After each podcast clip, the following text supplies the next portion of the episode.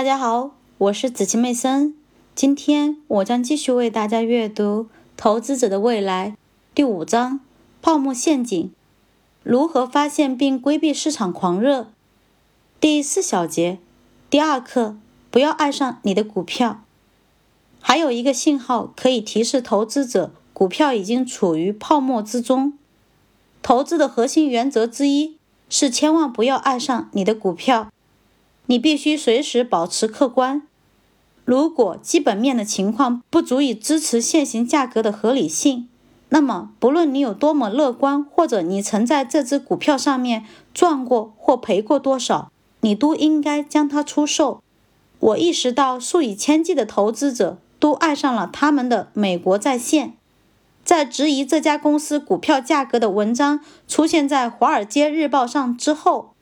我收到了许多愤怒的电子邮件，信中宣称美国在线的股票价格实际上是被低估了，指责我对现实一无所知。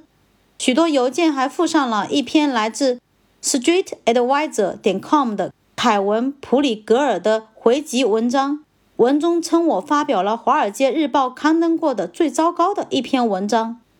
很多人把邮件发送到沃顿商学院的院长办公室。他们建议说，像我这样的人不应该在沃顿或者任何其他一家商学院授课。在一封邮件中写道：“这个家伙是一头来自远古时期的恐龙，他肯定不知道什么是千年虫，也肯定对先进的商务模式一无所知。我希望他赶快从古老的沃顿商学院退休，或者去游乐场，随便他先做哪件事。他是个疯子。”是个食古不化的老纨绔，应该给他戴上口罩。另一封信中说：“我对贵学院的尊敬之情打了个折扣。西格尔应该退休了。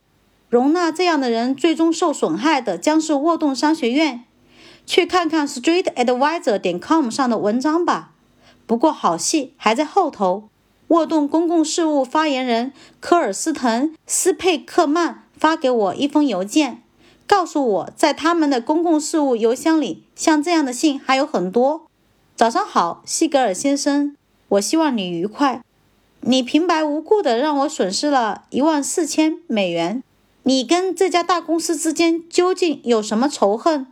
难道你感到嫉妒，还是你想让股价降低以方便买进？你做出这样的决定真是莫名其妙。说起互联网知识，你简直就是个小孩儿。在识别机遇方面，你不过是个裹着尿布的学前班儿童。你是个在聚会上捣乱的家伙。多谢了，混蛋！我建议你去 StreetAdvisor 点 com 看看，为什么你错的如此严重。白痴！你甚至连怎么上网打开网页都不知道吧，小孩儿。最近我登录了 StreetAdvisor 点 com，这个网站现在已经停止了更新，等待着被拍卖。二零零三年二月，据伯恩斯坦公司估计，如果美国在线时代华纳解体的话，美国在线将价值五十七点八亿美元，比我写下那篇文章时的价值降低了百分之九十七。而其他的分析家甚至声称这一估计过于乐观。从互联网狂热者对网络股票所展示的激情可以看到。这些投资者并没有用理性的眼光来审视自己手中的资产。大多数的网络投资者相信这一次是不一样的，他们听不进去其他的声音，也就放下了爱上自己股票的致命错误。